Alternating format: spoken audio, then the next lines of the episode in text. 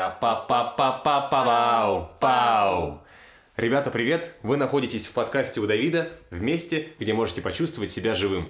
Сегодня у меня в гостях моя коллега, подруга Даша. Даша, привет! Привет, Давид! Даша, можешь э, понятным языком сказать, вот кто ты такая, не размусоливая, а вот кто ты, Даша? Я — это я. Работаю в театре, иногда рисую, люблю тексты. Тексты. Как хорошо, что ты про это сказала. Ведь сегодня мы с тобой будем говорить про тексты. Но пока мы не начали говорить про тексты, значит, хочу сказать первое, что твой подкаст называется «У Давида», но тут еще есть Мэри.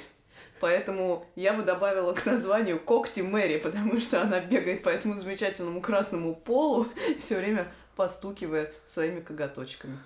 Э, я даже не знаю, когда у меня появится своя студия, стоит ли мне приглашать туда Мэри, чтобы она создавала этот а, аудиальный шарм. Но пока вот э, что, что есть, то есть. Но я думаю, ты можешь ее время от времени просто брать таким соведущим. Хорошо. Или просто постричь ей когти, чтобы они не так громко лузгали по полу.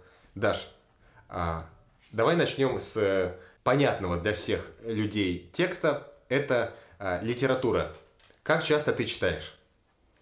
У меня бывают такие очень запойные периоды, когда я читаю одну книжку за другой, а иногда могу прерваться на несколько месяцев и могу что-то начинать читать, но оно не продолжается, и поэтому я откладываю, начинаю что-то другое, оно тоже может не, не пойти. И как-то я так расслабляюсь и просто в какой-то момент снова чувствую этот импульс почитать и начинаю читать. Поэтому, ну, в среднем где-то, наверное, читаю около там 10-13 книжек за год, но это я сейчас из головы на самом деле цифру взяла, я особо не подсчитывала. Вот, был э, период, когда я дочитала все четыре романа Елены Ферранте, у нее есть «Неаполитанский квартет», и меня просто вырубило. Я год, по-моему, не могла ничего другого читать, ну, ни к чему не получалось приступить. Я начинала и ничего. То есть я не знаю, что это. Это эффект Ферранте. И причем не у меня одной. То есть там подруги, которые это читали, тоже такие, блин, мы ничего, я ничего не могу прочитать после. Вот я закончила и не могу ничего начать. Это художественная литература? Да, это художественная литература. Причем Елена Ферранте это неизвестно, кто конкретно стоит за этим именем, потому что никогда не видели этого автора там на публике, не было там каких-то интервью, и то есть даже существует версия, что это на самом деле пишет какой-то мужчина. Вот. И история про такую женскую дружбу в Италии послевоенной как вот все у них там развивается с течением жизни, как они взрослеют, там, начиная со школьных времен и заканчивая уже там совсем, когда они там замуж вышли, развелись, все вот эти вот их перипетии. Что ты в основном читаешь? Вот когда у тебя появляется потребность в чтении, это только художественная литература или не обязательно? Не обязательно, но в основном художественная. Я как-то не большой фанат вот этих вот всех науч-поп книжек, хотя я понимаю, что там может быть какая-то интересная и важная информация, которую рассказали простым языком, поэтому очень многие люди ее любят, и там какая-то квинтэссенция каких-то теорий психологических, там, философских, научных, но мне почему-то такие книжки не очень нравятся, не знаю почему. Ну, может быть, потому что твой муж привносит э, вот, в, в твой мир какие-то э, знания, которые люди восполняют обычно научпопом. Вполне возможно, да, потому что мы часто разговариваем, он мне что-то рассказывает из своей практики, но тут, я думаю, влияет и мое собственное образование. А кто ты по образованию? Я по образованию философ. Вот, и поэтому у меня вот Мэри такая, чё? Философ? А кем работают после того, как философию закончили, да? Лирическое отступление. Ну вот, то есть у меня есть как бы в целом навык чтения каких-то более сложных текстов, и мне кажется, что многие как раз научпоповские, да, поскольку они объясняют, как я уже сказала, простым языком какие-то сложные вещи, Возможно, просто потому что я уже знаю эти вещи с более такой какой-то... Фундаментальный? Да, может быть. Поэтому мне кажется, что какая-то немножко как будто бы вода. Угу. И мне кажется очень часто, что на таких, э, в таких книжках, конечно, не во всех, но частенько, да, на 200 страницах там сути на самом деле на одну. Угу. И не совсем понятно, для чего эти 200 страниц, если можно тезисно выписать на листке А4 все, что хотел сказать автор. Ты очень круто подходишь как бы к основной теме нашего разговора. Вот а, человек пишет 200 страниц. Вот по-твоему, он льет вот просто не щадя воду на эти листы, потому что, э, возможно, издатель как бы говорит, чувак, ну, мы не продадим одну страничку, никто не будет покупать одну страницу твоих мыслей. Напиши, пожалуйста, на 200 страницах. А как, когда ты пишешь текст, ты часто льешь воду? Нет. Честно скажу, что я, особенно если это касается каких-то рабочих текстов, да, так, для справки я там пишу периодически посты в Инстаграм для разных компаний. То есть я, несмотря на то, что я получаю да, оплату за знаки, я никогда не стремлюсь сделать количество этих знаков специально больше, чтобы получить деньги, потому что я понимаю, что это говорит в первую очередь о качестве работы. Ну, то есть, если я стремлюсь как просто добавить знаков, все это, мне, мне кажется, что любой адекватный там работодатель или люди, которые заказывают тексты, они тут же поймут, что что-то тут, блин, не так. Мгм. Поэтому нет, я стараюсь не лить воду. Конечно, наверное, иногда она прорывается потоком каким-то небольшим, но э, вот особенно, ну, я бы так сказала, возможно, водой можно назвать то, что я пишу в каких-то заметках для себя, то есть, например, когда я там описываю какой-то свой день, но поскольку это не рабочий текст, а такой личный, и если его потом вдруг можно будет переработать в какую-то важную информацию, то, конечно, я там буду сокращать, что-то убирать, но вот в, каком, в какой-то момент нужно просто выпустить, да, вот это вот падал снег, он падал мягко, да-да-да-да-да-да, а потом да, из 10 предложений сделать одно. Ну, Но в работе нет. Не Прекрасное любого. начало стихотворения а, «Весенний апрель», что это, капель. Да, там. вто- 2 апреля 2022 года. Ой, Мгм. извините. Подкаст выйдет не 2 апреля. Ну, не, не суть. Сегодня 2 апреля 2022 года, э, за окном ноябрь, декабрь месяц, вот, э, мир идет в Да, и прошлое. просто по поводу твоего тезиса, то, что я сказала, да, что ну, из 200 страниц может быть там сути на одну, э, я, может быть, не имела в виду, что автор прям совсем льет воду просто потому, что ему издатель сказал, что, типа, чувак, надо по- побольше слов напихать. Возможно, там есть какие-то примеры, лишние объяснения, М. и для кого-то это может быть важно, да, но я когда читаю, мне хочется как-то сразу, давайте как-то к сути, а если я что-то не пойму, то я там Да. потом где-нибудь пос- Воспользуюсь. посмотрю, да. Да- давай сейчас с тобой на берегу по- постараемся определить, что такое вот для меня и для тебя вода. Я начну, э, вот, это будет чистый импровиз. Э, Например, я возьму э, вот, ну, объект описания пива. Вот передо мной стоит бутылка пива. И я могу про нее сказать, это козел, свет- светлое нефильтрованное пиво. Стоит 54 рубля, продается в красно-белом. Иногда бывают скидки, стоит, стоит со- 49 рублей. Вот, это без воды. То есть это какая-то конкретная информация, которая необходима человеку для того, чтобы он принял решение, стоит ему это покупать или не стоит покупать. А, но если мне говорят, чувак, знаешь, нам кажется, немного не хватает э, символов, и у тебя какой-то один абзац, он достаточно сухой, давай-ка ты там что-нибудь придумай. Я бы такой сидел и думал, хм, а, когда это пиво стоит на табуретке, а, через него просвечивает луч света, направ- на- направленный от лампы э, в комнате, обставленной э, мебелью со- советского периода. Также необходимо учесть, что горлышко этой бутылки очень похоже на горлышко бутылки минеральной воды, потому что это и то, и то бутылка. Э, Всякая бутылка э, спроектирована по э, понятной причине, соответственно, э, чистоте употребления бутылок людьми. Человеку удобно. Остановитесь! То есть вот это, это, это вода. Нет, я тебе так, э, значит, две вещи. Первое, для чего нужен текст? То есть, э, если тебе твоя задача просто сказать, где это продается и сколько это стоит, да, то твой первый текст идеален. Если э, тот, для кого ты пишешь или для чего ты пишешь, какой-то имеет под собой более художественное основание, да, то ты, конечно, можешь начать описывать, что это такое. Вытянутой формы, такого коричневого оттенка, но не совсем уходит там совсем в темное. Вот, это первый момент. Для чего текст? А, то есть в одном тексте что-то может звучать водой, а для второго это будет, собственно, суть и какой-то смысл. М. И второй момент, вода, это вот, мне кажется, такие, ты там употребил, э, например, для многих людей, какие-то такие фразочки, которые ты, ну, не говоришь в реальной жизни. Мгм. Следует учесть, что... Мгм. Ну, то есть, Мгм. если ты выступаешь, наверное, на каком-то супернаучном семинаре, да, то Мгм. там для того, чтобы соблюсти какой-то протокол и важность, ты говоришь, да, следует учесть, что автор тра-та-та-та-та. Ну вот, короче, какие-то вот эти вот фразы, так называемый канцелярит, который... Канцелярит, который все эксперты по текстам, да, считают, что его нужно искоренять э, из э, текстов, которые не являются... Хотя да, самый главный наш противник канцелярита нашего времени, да, Максим Ильяхов, главный редактор многих изданий и Популярен книга «Пиши, сокращай». да, пиши, сокращай, деловая пере- переписка. В общем, много у него на самом деле полезных советов для тех, кто хочет писать или редачить что-то. вот, да, канцелярит прочь. Причем он считает, что из, в том числе из каких-то государственных обращений нужно как можно проще и понятнее обращаться с языком и с текстом. Потому что канцелярит не подразумевает понятность. Он, да, он все время уводит, как мне кажется, от, не только мне, наверное, угу. уводит от сути.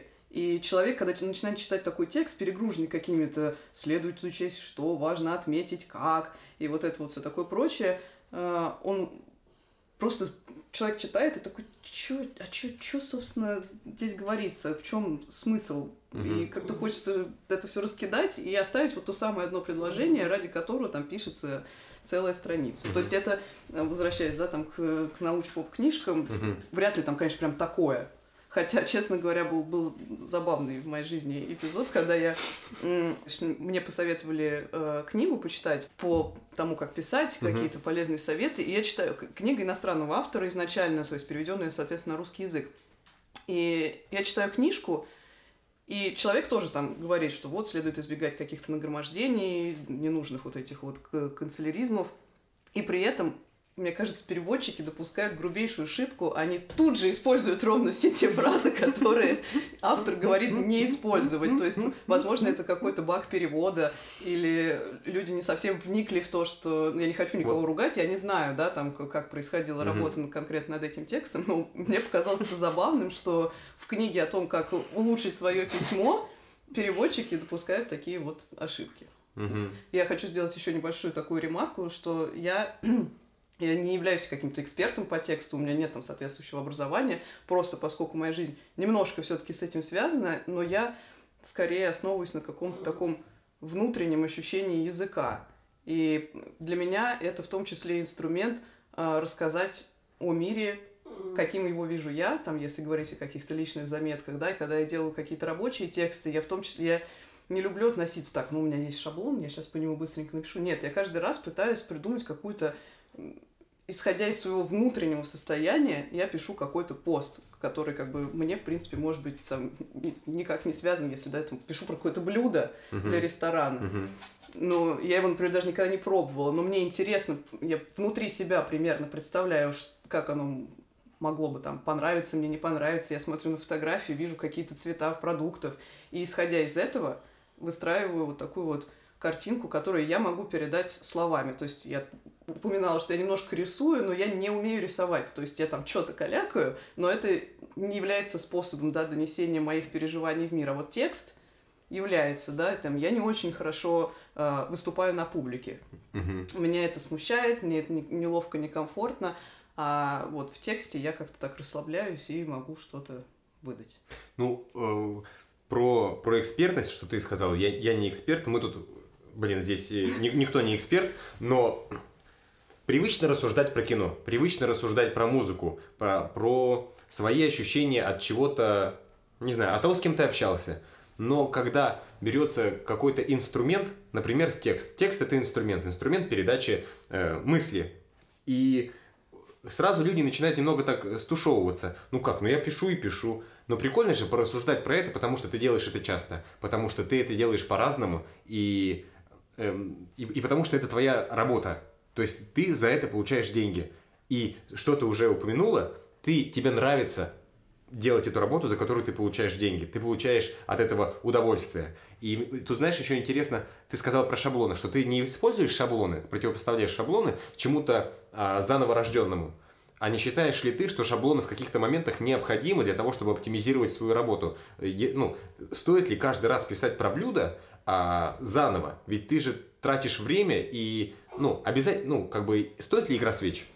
Ну, слушай, опять же, да, зависит от изначального э, посыла. Конечно, шаблонность в каких-то моментах очень важна. Например, когда я пишу там письмо по работе, естественно, там есть какие-то определенные пункты, которые я соблюдаю. Там приветствие, еще что-то, и какая-то такая общая структура. Вот, какие-то, там, не знаю, если ты пишешь объявление, то у них тоже есть структура, и ты как бы этой структуре следуешь. То есть в данном случае это некоторый шаблон. Но когда ты пишешь там пост для соцсети какого-то заведения, мне кажется, что здесь лучше исходить из какого-то вот такого эмоционального... Ну, на мой взгляд, это найдет больший отклик у человека, который это прочитает, потому что э, мы потребляем большое количество информации, и не то, что я делаю специально, чтобы зацепить, но мне кажется, что текст, в который вложена какая-то, пусть крохотная, да, там, частичка человека, который mm-hmm. это пишет, он цепляет чуть сильнее, чем э, просто, который написан по шаблону. Потому что за ним виден человек. Ну, возможно, да. Я не думаю, конечно, что человек, который читает какой-то пост такой, э, ну, в обезличенном, я имею в виду, аккаунте, каком-то там бизнес, э, такой, так, интересно, кто же это написал? Нет, такого, я думаю, конечно, нет, но э, он может считать эту эмоцию, что там написано, не знаю, там, с радостью или, наоборот, с какой-то меланхолией. Uh-huh, uh-huh. То есть он считает вот этот вот эмоциональный посыл. Я склонна в это верить. Я вообще человек веры, интуиции, поэтому... Я вообще человек верующий. Верующий, параллельно молюсь. Насчет эмоций в тексте и человека, который за ним стоит. Я как пользователь, когда вижу там в Телеграме или в Инстаграме текст, и если я вижу классный текст, мне почти всегда интересно, кто его пишет. Ну, я, может быть, в этом эм, отношении немного не рядовой пользователь, потому что я тоже так или иначе пишу, и не по работе, а больше как бы для себя. Но я, я, я чувствую эмоцию, я чувствую а, конкретность этой эмоции, ее яркость. И если у меня есть возможность, я узнаю, кто это делает. Я редко, на самом деле, спрашивал, но я такой, вау, вот это респект человеку. Вот он не гонится за объемом, он не гонится за деликатностью. Вот если это бар а, на Китай-городе, который э, позиционирует себя как что-то типа rock-and-roll, то у них и текст соответственный. То есть у, у них не будет там канцеляризмов, у них не будет там размусоливания, а у нас такое вино, у нас такое вино, у нас такое пиво, с собаками можно. Нет, у них все вот так вот, так, так и так. Я думаю, чуваки, как классно, что вы себя так ведете везде. То есть, как бы, все инструменты, они работают одинаково, они все синхронизированы. Кор- короче, э, я, я к тому, что круто видеть чело- человека за текстом, потому что это не, ну, это не Google, э, там, слу- случайная выдача символов, а это, это реальный человек делает. И респект тебе огромный за то, что ты так подходишь к своей работе, Даша. Спасибо большое. Ты большая молодец. Спасибо. Умничка. Но то, что ты... Класс. Но то, что ты говоришь еще про то, что какой-то определенный бар на Китай-городе позиционирует себя в соцсетях с таким же там посылом, это же не только работа текста, это же как бы кусок всей компании, конечно, да, это же конечно, как бы целая конечно, стратегия, конечно. да, то есть тут мы уходим немножко в другое такое маркетинговое поле, которое да. прорабатывает в том числе задания для копирайтера, что типа, чувак, ты пишешь, э, там, не знаю, обращаешься к нашим пользователям на ты, да, а в другой компании это недопустимо. Там должно быть обязательно на «вы». То есть это так называемый tone of voice. Извините. Ну, то есть... Э, подожди, и... подожди, подожди. А, представляем, что мы, как бы, ну, не то чтобы глупо, люди не знают, что такое tone of voice. Что такое tone of voice? Tone of voice — это интонация, с которой ты обращаешься к людям, которые будут читать uh-huh. твой контент. Uh-huh. То есть э, не только читать, но и потреблять, да, там это, я думаю, влияет очень сильно и там, на цвета, которые компании используют, да, на вот, как я уже сказала, на обращение, на, какие на какой-то уровень юмора, то есть кто-то будет шутить, кто-то не будет шутить, uh-huh. кто-то будет делать это осторожно, а кто-то жестко. Uh-huh. Uh-huh. И из такого образа складывается целый имидж компании, бара, э, любого заведения, любого, организации. Любой организации, абсолютно, да. И мне кажется, что таким образом, естественно, все это рассчитано на определенную аудиторию, uh-huh, чтобы привлечь uh-huh. своих и как-то... Обращайся вот как к своим. Да. Вот, ну, ты сказала, что это часть, как бы, это один из инструментов вообще маркетинга, ну, выстраивания коммуникации с, с аудиторией и как бы позиционирования себя вот среди аудитории, ну, на конкретную аудиторию. Я думаю, это можно перенести на более э, приземленный, понятный для большинства людей э, такой э, поле. Вот это я, там, я пишу. Наверное, мне, ну, наверное, я хочу писать то, как я думаю. И мне кажется, у многих людей есть с этим проблема. Есть проблема с тем, как ты формулируешь мысли, потому что ты привык их формулировать, а, ну, оглядываясь на, на людей, вот, которым ты доверяешь, например, или даже не доверяешь, что опаснее. А вот в школе, вот как кто-нибудь говорил, или как в университете тебе кто-то говорил, или, ну, без разницы, люди, э, которые для тебя своего рода надзиратели, и ты ориентируешься на их обращение, на их стиль обращения – и вот, э, ну, я, я это произношу вслух просто для того, чтобы мы еще раз задумались, типа, а как мы пишем, как мы рассказываем про себя? Потому что, ну, важно себя, ну, себя показывать в тексте. Будь то это блог, или ты, ты в компании, но это ты. Я, я, я, я немножко за, за, да, за, задумалась и запуталась. То есть ты имеешь в виду, что получается, когда ты читаешь какой-то пост от не знаю, компании. Не-не, э, я, от компании мы можем уйти, э, как бы, я, я просто... Так, ты, а, или ты хочешь сказать, что текстом важно донести, кто ты такой Конечно, есть. конечно, то есть я читаю тебя, да, Шуганина, вот твой инстаграм-аккаунт. И я, я, я вижу, что это Даша Ганина, потому что я вижу твои прошлые посты, и я вижу в этом эмоцию, я вижу, что, э, ну, как бы, это личность. Когда я читаю какой-нибудь, эм, ну, друг, другой профиль какого-нибудь своего знакомого, я вижу не конкретность, я вижу неопределенность в эмоции. То есть человек, когда писал, он не знал, о чем он хочет сказать, и он говорил вслед за этим не своими словами или там куча неуверенности Всё, в этом я тексте. Я, вот, я, я на это перенял, как бы, что нам на своем личном уровне, на своем личном пространстве, если ты, ну, так или иначе себя представляешь в социальных сетях, то важно, ну, важно чувствовать, блин, что ты хочешь, э, про что ты хочешь сказать. Ну да, и тут, мне кажется, мы подходим как раз тоже к одному из важных тезисов, которые я приготовила к сегодняшнему подкасту. Что Ах, вы подготовились! Да, я, я старалась, да. А, Заметьте, не я это предложил. Так вот, а, текст должен заботиться. Текст — это забота. А, Неважно, хочешь ты сделать рекламный текст, хочешь ты рассказать какую-то историю своей жизни, текст должен заботиться о читателе. То есть как раз он должен донести да, какую-то конкретную, какое-то конкретное переживание, или какую-то конкретную мысль, или какое-то конкретное там, акционное предложение. То есть а, есть такое правило, да, там один текст, одна мысль. Мгм. И текст должен заботиться о читателе, то есть он должен быть написан понятно, без вот этой вот лишней там какой-то воды завуалированности, если ты хочешь, чтобы тебя поняли. Мгм. Конечно, есть место какой-то эмоциональности, да, и вот этой немножко завуалированности, ну, например, если ты хочешь поделиться вроде как чем-то личным, но не хочешь указывать какую-то конкретику, и тогда нужно, да, как-то это немножко спрятать, что ли, да, но, но тоже спрятать аккуратно, не так, чтобы человек, ну, чё за вообще Мгм, хрень мгм. какая-то, а какими-то, да, немножко, может быть, намеками, но человек считает в этом что-то свое личное. Да, он считает, главное, чтобы он считал. Да, главное, чтобы он считал. То есть, ну, если, конечно, у тебя не стоит задача просто, типа, вылить этот поток. Ну, для, для того, чтобы вылить поток, ну, заведите дневник. Да, определенно. А, на самом деле, вот, э, просто вы тоже как раз разговаривали с Сашей Медевым, у вас был э, подкаст про дневники, и я...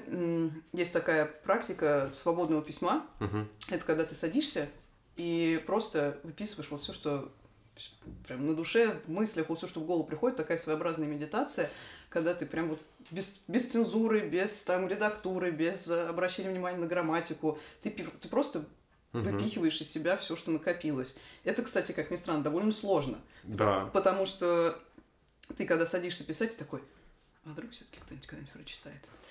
Вот, а сейчас и вот эта вот практика свободного письма, она как раз позволяет вот уйти от всех шаблонов, Да.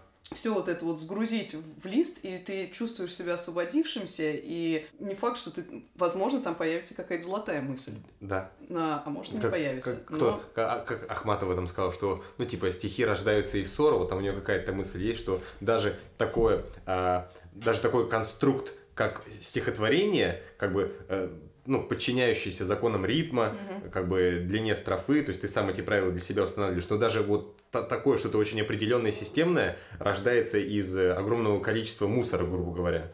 Да, Что же говорить это- про, про, про текст свободный. Да, это правда. И, собственно говоря, довольно часто какие-то, опять же, рабочие тексты тоже рождаются из какого-то мусора, когда ты просто садишься и такой, так, сейчас я подумаю немножко, сейчас подумаю. Так, ну, допустим, будет вот так. И ты понимаешь, что это уже как говно какое-то, Мгм. но ты его уже написал, и, и сначала пытаешься сплясать вокруг него, потом думаешь, нет.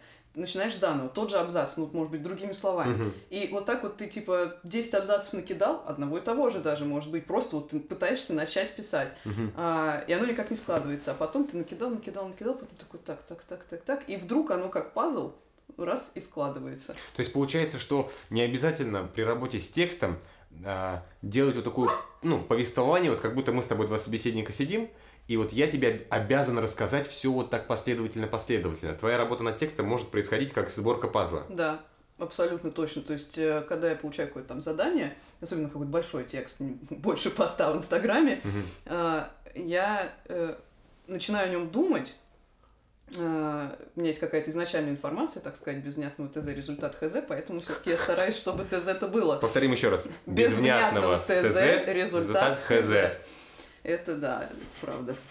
Ну вот, и у меня есть какая-то входящая информация, я ее там прослушиваю, просматриваю, и периодически возвращаюсь вот в тот документ, который у меня неизменно называется черновик, Мгм. и, и какие-то там свои, может, ассоциации с этим пишу. Вот я говорю, могу 10 раз начать один и тот же абзац. И вот, да, постепенно, то есть я могу, вдруг мне придет строчка, которую надо добавить в конец, или mm. наоборот заголовок, то mm-hmm. есть у меня нет какой-то линейности. Круто, не, просто круто, что ты это сказала, потому что, а, опять же, я думаю, что большинство людей, и я, кстати, тоже один из, из них, который а, считает текст чем-то последовательным, что есть буква А, вот в алфавите есть буква Я, мой путь должен от А до Я пройти через все буквы, то есть я по-другому не могу, вот, а ты предлагаешь альтернативную точку зрения на работу над текстом. Но я, кстати, вот опять же не сразу к этому пришла, и мне кажется, во многом мне как раз вот эта вот практика свободного письма помогла, когда я поняла, что, блин, ты елки-палки, можно же как угодно. Вот мне пришла uh-huh. мысль в голову, я ее могу записать, а потом ее вставить в начало, или в середину, или в конец. И так на самом деле гораздо круче, потому что иначе ты такой застопорился вот на начале, заголовок у тебя не получается. Uh-huh. А как же дальше, как, без заголовка? Ступор. Как? Да, Поэтому, а тут ты вроде как оп-оп-оп и даешь себе больше свободы, больше дыхания, и получается, что оно складывается как-то более ты, ты не помнишь, вот фамилия Фиджеральд, как звали этого автора? Фрэнсис. Фрэнсис. Фрэнсис Скотт Фиджеральд. Нам э, преподаватель по зарубежной литературе в лицее рассказывал, что у них был какой-то кружок, э, ну, ли, ли, как бы писателей. И одна из практик письма у них была как раз автоматическое письмо, что они могли собраться кучей и просто писать, писать, писать, писать, писать. Кто-то останавливался на, ну, на каком-то отрывке садился другой человек и продолжал это письмо. То есть они это делали на ходу, они как бы создавали книгу, создавали произведение вот здесь, на ходу. И мне кажется, для а, не обязательно для создания продукта, для создания там какого-то текста это важно. Это важно просто как тренировка. Да, это тренировка, потому что в любом случае, да, написание текстов это тоже тренировка. Тут не только ты, ты сидишь такой, так, где мое вдохновение? Я когда-то прочитала фразу, честно, я не помню, кто ее сказал, что вдохновение приходит в процессе работы. Угу. Я не помню автора, к сожалению. Но... Аппетит приходит во время еды. Ну да, на, и на самом деле, то есть э, многие, наверное, думают, что вот написать там какой-нибудь текст, это вот тебе бац не зашло, и ты сел и написал. Не, нифига. Это довольно муторная работа. Честно говоря, периодически особенно когда текст вот не идет, я чувствую, как он прям меня вот уже заполнил, и мне хочется вот, блин, от него избавиться, он меня прям мучает, или я с ним засыпаю, я с ним просыпаюсь, и ты хоть думаешь, что отстань ты от меня уже, может, ты как-нибудь сам, что ты ко мне пристал вообще, а потом ты садишься... И, и прости, и, и текст выходит из твоей головы, там, Т, Е, К, С, Т. Такие, ну да, наверное, сам. Такой одевается в оставшиеся буквы, выходит из дома и идет путешествовать. Но на самом деле, кстати, в итоге так получается. То есть из-за того, что ты все время там над ним думаешь, тебе приходят отдельно вот эти фразы, ты там mm-hmm. по пять раз садишься на дню за этот черновик, там какие-то отдельные штуки накидываешь, и потом вдруг реально ты вот садишься, ну сейчас, вот 10 минут, вот что напишу, то напишу, и вдруг ты как бы начинаешь писать, писать, писать, писать. И текст реально как будто сам пишется. Хотя угу. понятно, что он сам не может написаться. Ты все это время работала так да. или иначе. Вот, ну вот это вот ощущение, ты прямо, оно тебя сжимает внутри. И, ну, если немножко отойдем от текста, вообще вот к этому ощущению невыполненной работы, у тебя со временем, с практикой вот написания текстов, ты спокойнее стал относиться к этому, или у тебя все равно вот это, ну, как бы, бляха-муха? Нет, не спокойнее. Не спокойно? Mm-mm. Но просто есть, я говорю, какие-то тексты, которые пишутся довольно легко, хотя бы за счет того, что они коротенькие. Mm-hmm. Ну, то есть ты, на них изначально меньше времени тратишь, а когда нужно что-то такое ну, вот, с более мощным каким-то посылом, и ты должен рассказать о чем-то. И вот иногда, ну, прям садишься и пишешь, а иногда прям реально неделю ходишь и думаешь, да, блин, еще там все там сейчас будут говорить, сроки там поджимают, давай, где твой текст, мы тут все просрали, все горят, все полимеры. И ты такой думаешь, да черт. Да, это тяжело бывает на самом деле. И я просто помню свои страдания, когда я писала магистрскую диссертацию, я просто, ну, э, помимо того, что там, там же ты основываешься на какой-то еще вот этих вот сложных текстах, на какой-то mm-hmm. научной базе, mm-hmm. и ты должен вроде как привнести что-то новое. И вот я сидела, помню, и вот просто ты как дурак сидишь, куришь все время перед э, монитором, одну за одной, одну за одной. И какую-то... И у меня было смешно, просто тоже лирическое отступление. У меня преподавательница э, одна подарила какие-то салфеточки, с... и она все время любила говорить, что вот это там э, для исполнения желаний, для чудес каких-то. И я помню, это просто, ну, если посмотреть на меня в тот момент со стороны, когда я писала магистрскую, ну, просто сумасшедший человек сидит на кухне перед ноутбуком, у нее, у меня на голове вот эта вот салфеточка, просто потому что я надеялась, что она как-то мне поможет, про, не знаю, просвет... моя коронная фраза была «просветление, приди», реально. Ну, в общем, вот, ну, и, ну в какой-то момент ты вот мучаешься, мучаешься, это, ну, это прям вот физически до головной боли, до тошноты, тебя это прям серьезно выматывает. Знаешь, на, на самом деле это одна, не то чтобы причин, но, ну, у меня нет высшего образования, вот, первая попытка это истфак. Я за полтора года не написал ни одной курсовой работы. А их должно было быть там три или четыре. И ну, э, э, нам говорили лекторы, там, преподаватели, что готовьтесь с сентября, готовьте эту А, работу, ну, собирайте фразу, материал, конечно, давайте, давайте, да, да, наполняйте, там вот как бы сразу определитесь с научным руководителем со своей темой. Я, выб... я наверное, темы три перебрал, и вот три педагога перебрал, ну, научных руководителя. Я в итоге ни одной строчки не написал. То есть сначала меня бросило в Древний Восток, Потом меня бросило в, в театр. Вот свободную тему решил взять, вот театр. Вот как бы про, про театр написать. Свободная тема в рамках вот э, ру- рус- русской истории. И я, я не смог, потому что, наверное, тогда у меня не было желания про что-то написать. То есть у меня не было желания вот эту историю рассказать. Это основное. И у меня не было желания что-то откуда-то пиздить, и составлять из этого, ну, как бы и составлять из этого свой рассказ. Вот у меня всегда это вызывает какой-то рвотный рефлекс. Мне, мне противно откуда что-то брать, э, воровать не в плане, знаешь, как там, как про Тарантино говорят, вот он ворует как художник. Типа вот, вот все его фильмы, это постмодернизм, компиляция другого творчества, да-да-да. Здесь из Южной Кореи я взял, здесь я взял из европейского кинематографа, и вот у меня получилось криминальное чтиво. Нет, я это видел как типа, ну а чё, бля, знаешь, на сука варишь такой, отсюда тоже возьму, мне четверку поставят за курсовую, и нормально все будет. Нет. И вот э, в итоге я, я, я и не учился на истфаке. Ну, слушай, это очень здравый подход. Не- Одно дело, да, там, подглядеть идею и как-то ее внедрить, а другое дело взять чужой текст, типа добавить пару других слов, ну, как бы... Просто это чтобы ты прошел через Да, этот но э, это- рейтинг. Это, же не твоя работа. Но Мгм. в моей э, практике написания курсовых, дипломных, магистрских было довольно сложно, потому что мне неоткуда даже было Почему? стырить. Потому что у меня была такая тема, которая на русском языке, в принципе, не освещалась. Вот.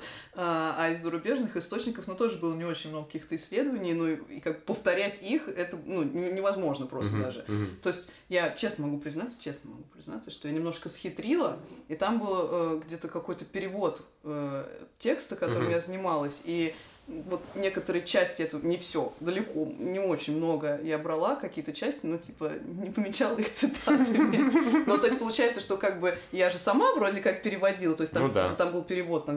Интерпретация Да, да, да, с э, там со, со, ста- с- со средневекового языка, да, там на современный английский, а я с английского переводила на Мгм. русский, ну, то есть Мгм. как бы вроде как Мгм. Сама. Сама. Сама перевела. Господи, надеюсь, мои научные руководители никогда не будут слушать этот подкаст. Надеюсь, они тебя и не вспомнят. Хотя, ну нет, это я, кстати, вот как раз э, это- э, так- так- такой штукой я э, такую штуку я внедрила как раз в написании магистрской, когда, ну, там я немножко потеряла в целом смысл самой работы. То есть для чего я это делала, мне казалось, что это какая-то просто, ну, вот, зач- вот я Дичь. как раз, я как раз не могла ответить себе на вопрос, зачем я пишу этот текст. Мгм. о, вот, о ком он заботится, для чего он нужен, кто его будет, я не знаю, э, кому он может быть полезен. То есть, если предыдущие работы, просто я поясню, я писала с- э, с- со второго курса и вплоть до окончания магистратуры, я писала как бы на одну тему, просто с разных сторон ее, Мгм. я занималась средневековым текстом одним. В разных, А ты можешь, вот, ну, рассказать, про что этот текст был? Это трактат э, средневековой женщины-мистика. Вот, и там э, раска... ну, как бы она рассказывает про такой опыт божественной любви, как прийти к Богу через любовь. Вот так вот. Это сейчас... Какой век? Да, это 13 век. Значит, трактат, э, зовут ее Маргарита Паретте, э, трактат называется «Зерцало простых душ». Вот, и там, значит, рассказывается вот про как бы такое постепенное восхождение к Богу, что для этого нужно сделать, чтобы раствориться в этой божественной любви. Э, Ну и. Растворилась? Я? Да. Нет. Нет? Я нет, а ее сожгли. Ну, не шутка, правда. Ее признали еретичкой и сожгли на костре. Ну вот, я занималась... э, Я занималась этим текстом, с разных сторон пыталась к нему подходить, и, честно, я тебе сейчас даже не назову уже тему своей магистрской, настолько как бы она была выстраданная, вымученная, Ну, и Сам предмет изучения уже интересен. ну вот, и как бы если, я говорю, до этого я видела и интерес, и пользу, и Мгм. как важно говорить во всяких научных работах, актуальность. А, актуальность этой темы, то вот к магистрской я прям впала в какую-то печаль, и, собственно, поэтому я и стра- и страдала в написании, то есть какие-то куски мне нравились, Мгм. но вот какие-то приходилось откуда-то из других источников Мгм. вытягивать, и, и вот, да, какие-то хитрые все-таки приемы, но я не, не тырила прям, естественно, целиком, просто это наводило меня в том числе на какие-то мысли, и там я могла использовать какую-нибудь одну фразу и дальше ее развивать уже Как в 18, там, в 19, в 20 лет может возникнуть интерес к эм, труду 13 века о восхождении вот, человека от любви к Богу? Почему тебе такая... Ну, почему этот интерес возник? Типа, ты же представляешь, это средневековый текст, написанный человеком, который совершенно на другом языке общался. Это перевели на английский язык, а потом это уже ты читаешь. Откуда этот интерес взялся? Не, все гораздо сложнее. Он был написан на старофранцузском, и я его как бы и читала на старофранцузском. Ну, как бы Ёб частично на старофранцузском. А, был перевод на английский в том числе, да, и еще какой-то там латинский. У меня была куча разных PDF-ных документов с разными. Но Ты как детектив стоял у вот этой эм, как бы Ты- пробковой доски. Вот ты знаешь, если бы сейчас я писала, я бы, да, я реально бы сделала себе вот такую доску, клеила бы на нее периодически какие-то эти э, листочки. Такая, ну, короче, на самом деле я бы относилась к этой работе гораздо серьезнее и гораздо более глубоко. Мгм. А как, значит, появился интерес? Ну, как тебе сказать, он вполне себе довольно такой девчачий подростковый. У нас был классный преподаватель по средневековой философии. М, Вот, и... Вдохновил. Да, и я, собственно, на самом деле изначально уже вот на втором курсе я, я уже была записана у другого преподавателя, привет, Филипп Владимирович, а, на другую тему, с другой кафедры. Мгм. Вот, но вот у нас начался курс по средневековой философии, и я Мгм. такая, ну все, надо писать с ним. Ну, и я как бы подошла и говорю, что вот у меня там есть как бы такой... У меня была, наверное, потребность вот разобраться как бы в природе любви. такой- к этому преподавателю. Опустим. Ну, короче, нет, изначально меня, как бы, да, любовь как феномен а, увлекала. И Мгм. я пошла сначала на кафедру социальной философии, как бы вроде как социальная тема, все дела. И, Мгм. и уже была у меня и тема, и я даже начала на ней потихоньку работать. Но вот, говорю, начался курс по средневековой философии, и я такая думаю, все, пора переметнуться. Вот, и я подошла к преподавателю и говорю, что ну вот меня увлекает как бы тема любви, ну как бы разобрать ее, какая она, вот почему так, что. И вот поскольку все-таки, да, в средневековье рас, рассматривались, как правило, вопросы взаимоотношений там человека, Бога и вот этого всего, Мгм, мгм. он говорит, вот тут есть один текст, типа, акту... ну, поскольку его никто в России не изучает, то это как бы отличный старт для научной карьеры. А если немножко возвращаться как раз к теме э, каких-то нау- студенческих научных работ, я помню на первом курсе я думаю, блин, ну классно, сейчас можно будет вот как раз пописать там какие-нибудь эссе, вот это вот Мгм. все, сейчас добавлю немножко вот литературности, и, и в том числе вот с этой курсовой,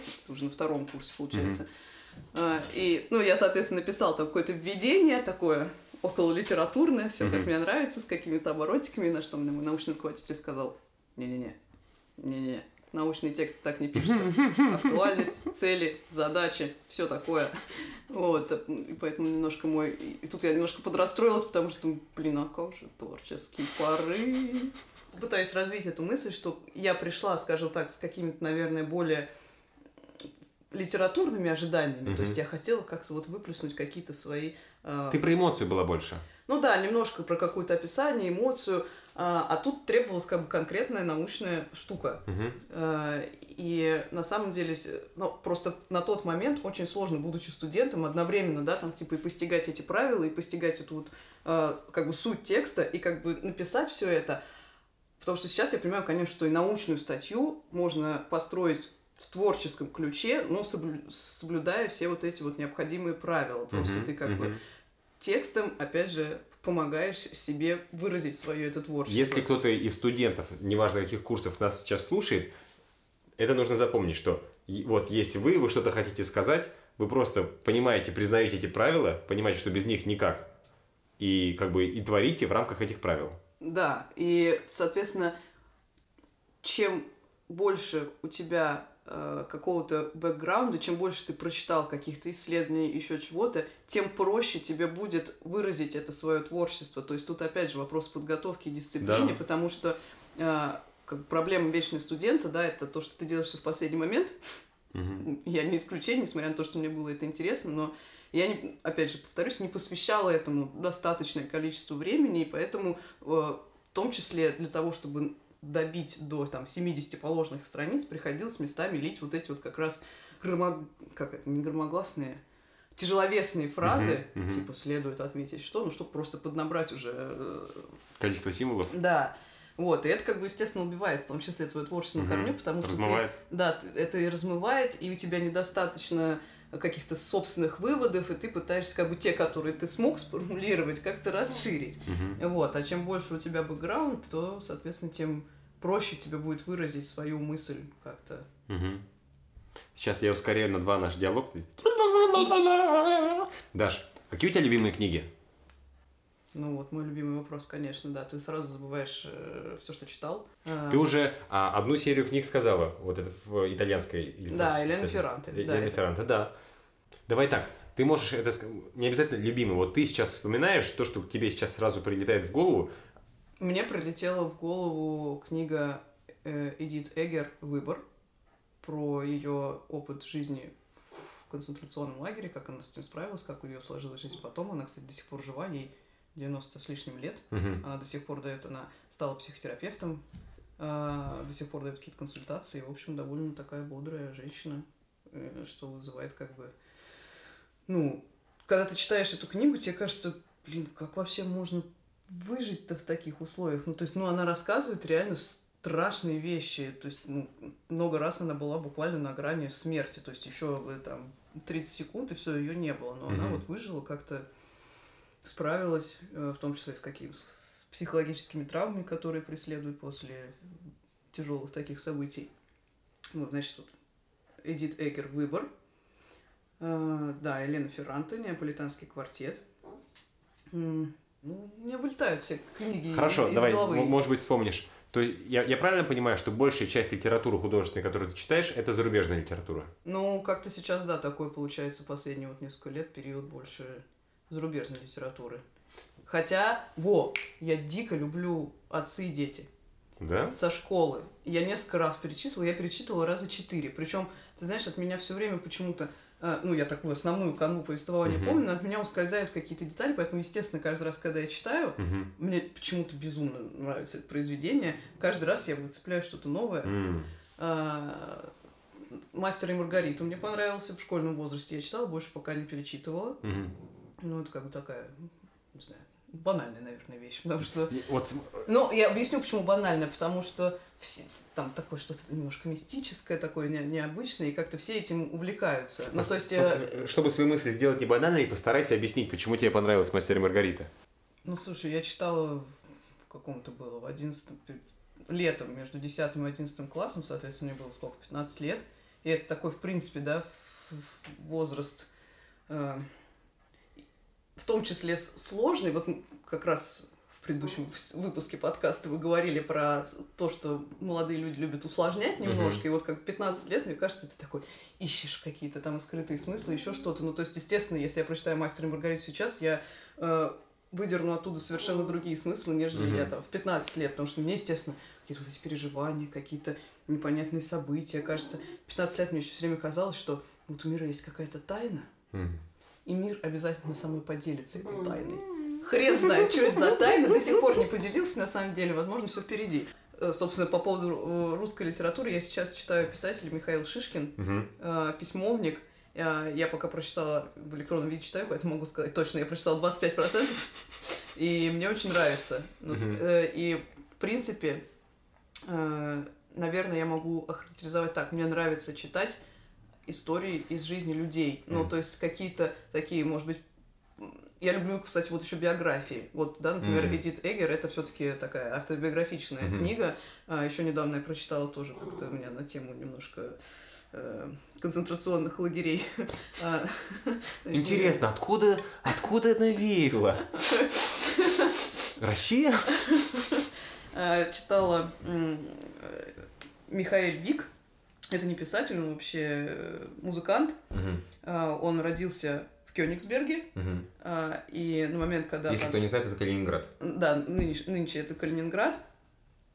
И начало э, всей этой ужасной и- истории, да, там, э, гитлеровской Германии по отношению к евреям пришлось на его там раннюю школу, и дальше он постепенно начинается война, потом он описывает, как осаждали, собственно, Кёнигсберг уже там, когда русские пришли, то есть вот это вот все. То есть он не писатель, я вот что хочу подчеркнуть, но мне дико понравилось читать как бы вот эту именно историю. То есть я люблю истории реальных людей и истории вымышленных людей. Типа это дневник был, получается, или что это? Ну, э, это не, не дневник прям, но это его попытка, да, как бы рассказать и осмыслить то, что произошло с ним. Потому что, и в том числе там, а, как бы такой, а, одна из основных линий, его как бы взаимоотношения с Богом. То есть, как он начинал, как такой как он раз описывает, там, например, свою бармицу, как вот он к ней готовился, что вот для него это было очень важно, и что вот у него сначала были... Настаиваю на том, чтобы мы все объясняли. Бармицва это... Это еврейская сейчас это же какой-то, ну, праздник религиозный, это как, обряд. Это, да, это как бы инициация. Иници... То есть, да. Вот, это такая вот инициация в культуре иудаизма, когда Изма... мальчику исполняется 13 лет. Саш. Когда мальчику исполняется 13 лет. Вопрос эксперту. 13 лет, вот он, да. И когда обрезание делают ребенку? Это же как-то вроде не, сопоставляется. Не, не, не, нет? нет, это вообще не... Нет? нет? Я просто слышу... Хорошо, видимо, извините, пожалуйста, я, я небольшой, я небольшой знаток Обрезаний. Как бы... Обрезаний, да. А, не занимался никогда такими делами. Cut off. Ну, в общем, да, да когда, в, в, э, в культуре иудаизма, когда угу. мальчику исполняется 13 лет, вот он проходит э, такую вот э, религиозную инициацию, он там угу. зачитывает э, какие-то отрывки истории, и это все очень торжественно, это угу. очень важно. То есть получается, да, что ну это какой-то вот, да, рубеж, ну, рубеж взросления, наверное, да, то есть он переходит как бы из такого совсем мальчика уже в юношу. Угу. Вот. Э, и, соответственно, Михаил Вик рассказывает, вот, что тогда для него Бог был, вот в том числе, он его постигал через вот все эти религиозные тексты, и как постепенно, с течением событий, с течением времени, со всеми этими ужасными там вещами, которые происходили, его отношение к Богу менялось. Угу. То есть в какой-то момент он думал, типа, какого фига вообще, в другой момент он думал, так, вот в чем Бог проявляется, ну и вот как-то. Так, то есть вот я люблю истории... Э, живые истории. Живые истории. Вот э, поэтому мне, например, еще нравятся э, книги Стейнбека.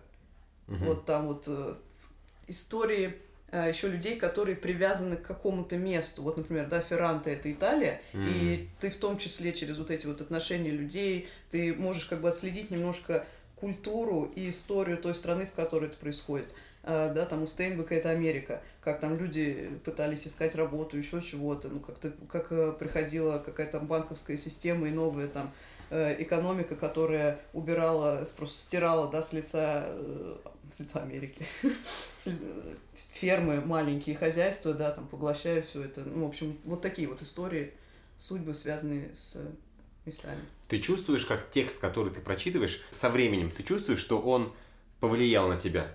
Ну, я думаю, что, конечно, влияет. Я не могу отследить какой-то момент, что вот, типа, значит, до этой книги я была такой, после этой книги я стала вот такой. Но я больше к тому, что, типа, ты проводила эту рефлексию, у тебя был такой опыт?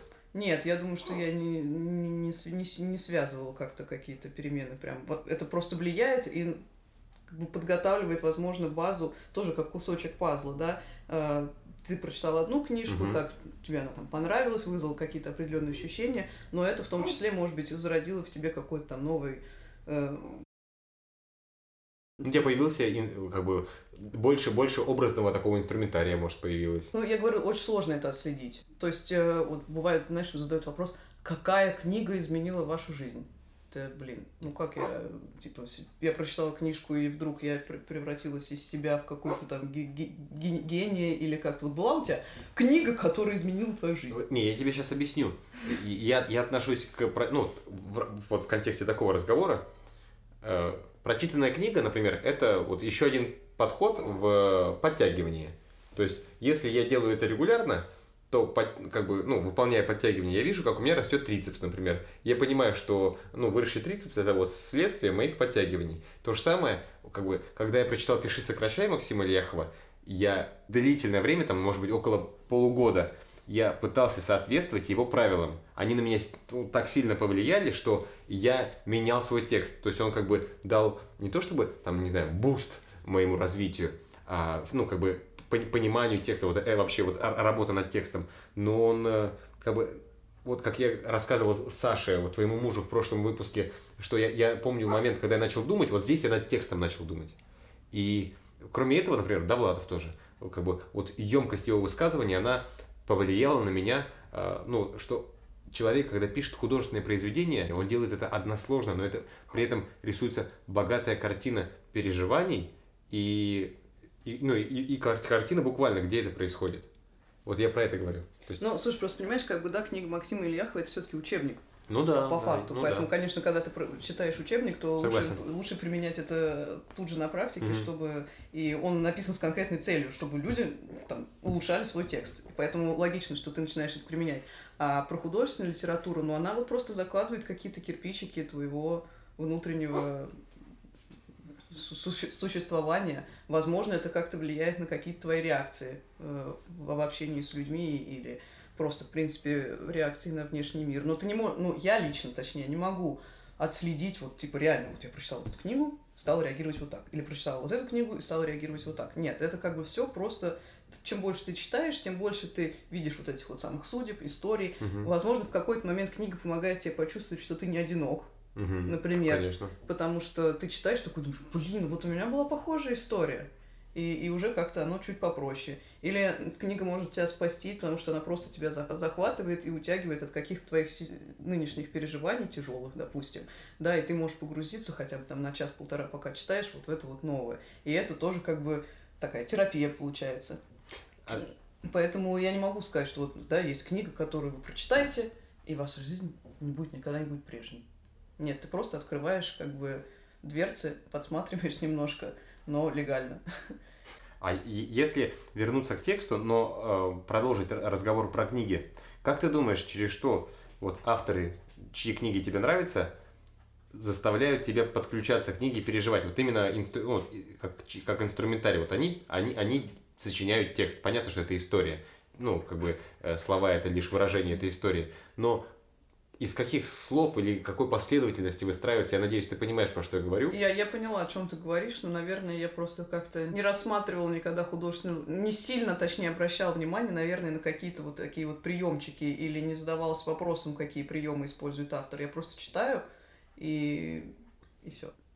Кажется, для меня действеннее именно просто впитать этот текст, немножко с ним пожить, что-то останется, что-то нет. Но в любом случае, да, книга влияет на количество слов, которые ты дальше можешь использовать, на, на, на богатство речи, то, что, да, так не любит молодежь, когда ты им говоришь, типа, ну, книжки, они же как бы развивают, а они такие, типа, чё? Зачем мне читать книжки? Ну, не все, естественно, но частенько, да. А во сколько я это начала читать так, чтобы, ну, я, я вот в это время начал читать? О, божечки. Сейчас будет признание. Давай. Когда мне было, типа, лет с 10 до 13 я читала Дарью Донцову. Ну, почему нет? Типа, постоянно. Угу. Прям все время читала Дарью Донцову. Школьную программу я что-то читала, что-то не читала. А, забавно было, когда я, я училась в первом классе. Тогда как раз стали популярны вот эти вот все карманные детективы uh-huh, и, и все такое. Но мне еще, очевидно, было рановато читать такую литературу, а детских книжек такого формата не выпускали. А я ходила все время там на всякие процедуры, какие-то ЛФК, еще чего-то связанное с дыханием. Больной ребенок? Нет. Я, кстати, интересный вопрос. Я не помню, для чего это нужно было. Но, в общем, вот какие-то физиопроцедуры, в общем, какая-то кислородная маска или что-то в этом духе. И я брала с собой, у меня были две книжки такого вот карманного формата. Это орфографический словарь и толковый словарь.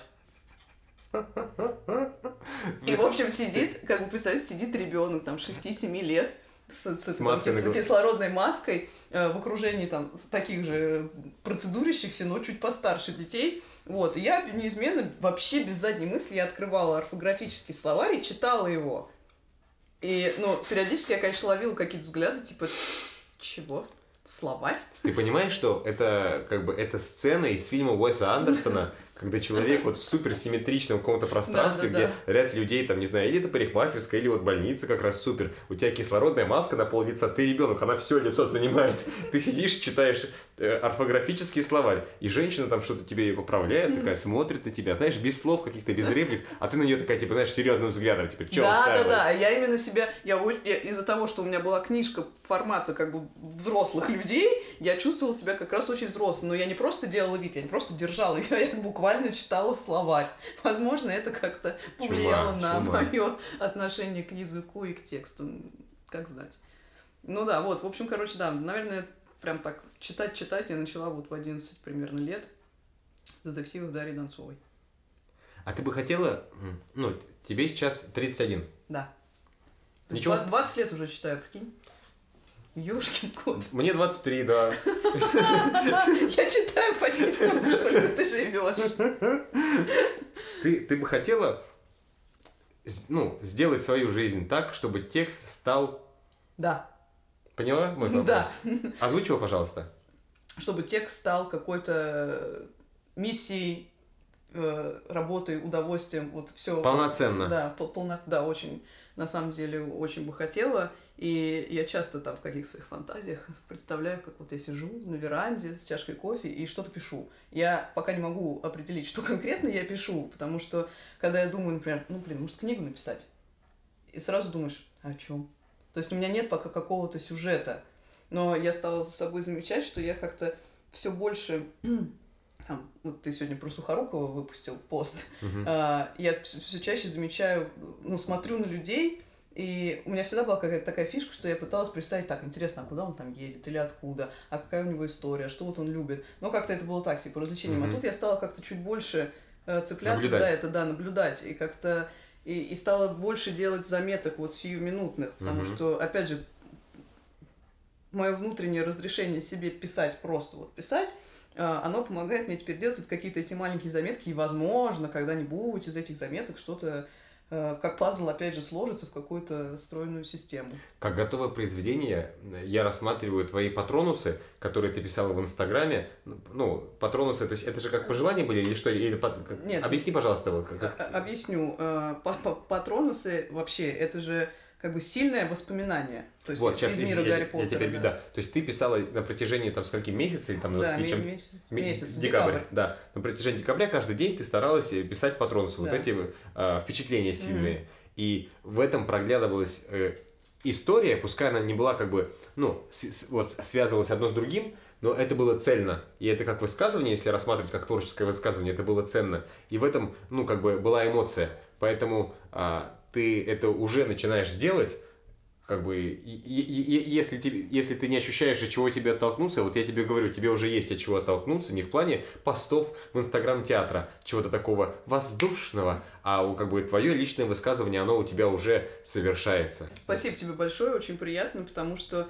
э, ну, наверное, вот я же пишу, как раз патронусов я как раз э, писала, ну, естественно, я понимала, что это кто-то прочитает, пос- поскольку я выкладываю это в открытый доступ, но у меня не было желания, э, чтобы это прям, знаешь, как-то зацепило людей. То есть мне хотелось э, поделиться этим впечатлением просто. То Мгм. есть я не, не рассчитывала на то, что кого-то это зацепит, кого-то нет. И, в общем, для меня до сих, до сих пор как бы как-то неловко, когда мне говорят, что ты так хорошо пишешь, где там твоя книга? Ну, то есть я, я же не пишу, чтобы вот, типа... Ну, давайте тут остановимся, не обязательно писать книгу, если ты пишешь хорошо. Ну, да, но, но, но почему-то очень периодически, точнее, э, всплывают именно такие фразы. А, ну, мне кажется, что, конечно, а, проще и глубже будет написать что-то о своей жизни. Не обязательно как бы говорить «я пошла», там «я сделала», можно как бы придумать какого-то героя, но основываясь да, на каких-то событиях своей жизни. Но чтобы их как-то, какие-то из них рассказать честно, нужно обладать довольно большим уровнем свободы, ну, в плане внутренней, в том числе свободы, чтобы а, и, не, как бы, и не наврать, и не задеть, допустим, ну, потому что кто-то из твоих знакомых, допустим, может прочитать эту книгу, потом такой и подумать, блин, что-то какая-то знакомая история, например. И вот тебе нужно как бы освободиться от вот этого какого-то гнета там предполагаемых читателей знакомых, вот, и ну, это тоже определенный путь. То есть, когда там в в 20 лет, опять же, ты там сильно зависишь, например, от мнения там, не знаю, ро- родителей, друзей и так далее. Там в Мгм, 25 чуть мгм. меньше, если ты там над собой развиваешься, растешь и как-то обращаешь внимание на свое дело, а не на то, что как бы другие прям подумают, да, там в 30 еще меньше, и вот, возможно, там, не знаю, к 40, к 45, это, ну, я, я имею в виду, конечно, а, не обращать внимания в, в таком нужном для тебя ключе, потому что, конечно, могут быть какие-то при, прият- ну, нужные комментарии, такая, ну, а Мысль просто сегодня услышал цитату от одной женщины, она психолог, подкаст просто слушал один. Э, цитата, не ее, а чья-то, что в 20 лет я сильно переживал, что обо мне подумают люди, типа в 40 лет я переживал намного меньше, а в 60 лет я понял, что обо мне как бы никто не думает. Ну вот, вот. да, что-то из этой серии. И мне кажется, что для того, чтобы написать какую-то э, не круто, когда у людей получается это делать сильно раньше, и они там просто вот в потоке вот таком свободного творчества. Но э, если уже со мной это не случилось до 30 такого вот свободного творчества, видимо, мне нужно пройти еще какой-то путь. Э, так, ты тут не смотри, не откладывай. Еще какой-то путь.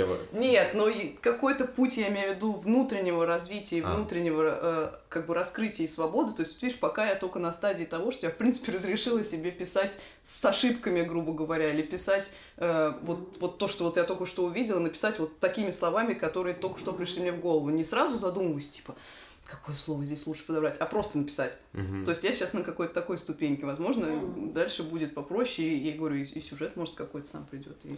Но, возвращаясь к твоему изначальному вопросу, да, очень хочу, чтобы текст был угу. моим спутником. Супер. Мне тут, э, ну, в моей, в моей личной жизни, э, как бы в творческой, постоянно возникает вопрос. Э, первое, мне вот столько-то лет, потом мне будет столько-то лет, будет накопившийся опыт, которым я смогу воспользоваться для того, чтобы сделать свой, а, свою историю богаче. А, другая точка зрения. Если я не начну пользоваться уже накопленным опытом сейчас, то, ну, почему я позже смогу им воспользоваться? То есть, кроме обогащения себя историями, у тебя должен вырабатываться навык высказывания. Угу. И если ты это ну, и, и, если это не, как бы, не следует друг за другом, то есть риск, как бы, историю-то и не рассказать. Что ты ржешь над собакой? Она тебя провоцирует специально, это провокатор. Извините, привлекла мое внимание. То есть, э, как бы, я сейчас делаю немножко неправильную штуку, о которой мы с Сашей говорили в, про в прошлом выпуске, вот про 20-30 лет, что я как бы сейчас немножко надавливаю, то есть не, не просто предлагаю вот свою еще одну альтернативную точку зрения, но, но у меня, понимаю, о чем да, ты говоришь. но у меня всегда есть как бы желание вот с своим близким сказать, типа, чувак, ты заебал, давай уже, давай, что тебе толкать из этого самолета, пиши давай уже. Самолет, то есть ты хочешь выбросить меня в пропасть? Конечно, и ты летишь такая, у тебя вот, да, да, у тебя 800 метров перед землей, ты такая, мне надо поскорее написать, если я не напишу парашют, то я упаду. И ты начинаешь быстро-быстро-быстро сочинять этот парашют. Я буду... Да, да, да, да. И вот Саша показывает за кадром, за микрофоном, какой кадр за микрофоном, что все, и ты воспарила. Как бы, э, знаешь, ну как бы, автобиографии я не очень люблю, но эти факты, которыми спекулировать можно из разных биографий, типа Достоевский писал-то не просто потому, что он хотел писать, он же был постоянно в долгах, типа он постоянно проигрывал деньги, ему постоянно нужно было как бы, ну и семью обеспечивать нужно было. И вот он в своих личных дневниках пишет, что вот как бы, кого он там писал, то ли идиота, то ли бесов, просто из-за необходимости mm-hmm. эти деньги поиметь. Да чувак написал, там, не знаю, 500 ну, слушай, страниц роман. Достоевский все-таки, может, он писал из нужды, но, очевидно, у него были к этому способности. Ну, ну, да, да, да. Вряд ли бы ему, да, издатели платили заранее какие-то деньги. Пусть земля им будет пухом. Хороший ну, человек. Это не факт. А, ну, в общем, я, я, я, я понимаю, да. о чем ты. Да, конечно. И на самом деле я также понимаю, сколько история уже протухла внутри меня, потому что я не успела их вовремя uh-huh. выпустить. Uh-huh. Но я вот говорю, как раз над этим работаю, стараюсь вот сейчас как-то ча- чаще брать ручку, дневник, э, заметки, чтобы это не протухало. Как э, говорит моя подруга, типа, ничто не сделано для бессмертия. Вот хочется все-таки сделать что-то для бессмертия, но не из какого-то, да, там... Эго. Эго, да, а просто потому, что ты по-другому не можешь, вот. Я думаю, это классное завершение нашего выпуска про текст. Давай постараемся подвести итог. Что вот я предлагаю, сейчас я начну слово, ты продолжишь. Текст – это инструмент выражения мысли. Я тебя пригласил не просто так вот в этот выпуск, а потому что ты с этим инструментом активно пользуешься, этим инструментом активно пользуешься. И... Ну, текст – это инструмент, текст – это палитра, текст – это за... забота, текст – это желание, текст это творчество. Текст это хорошо. Ребята, вы слушали подкаст у Давида. Сегодня со мной вместе была моя подруженция Даша Ганина. Э, я оставлю ссылку на ее патронусы, предлагаю вам их прочитать просто потому, что это, ну, это кла- классные посты, классные публикации. у текста нет срока годности. И спасибо большое, что вы послушали этот подкаст. Если он вам понравился, я предлагаю с ним, им поделиться со своими друзьями, со своими близкими. Всем доброй ночи, доброго утра и хорошего дня. Пока-пока.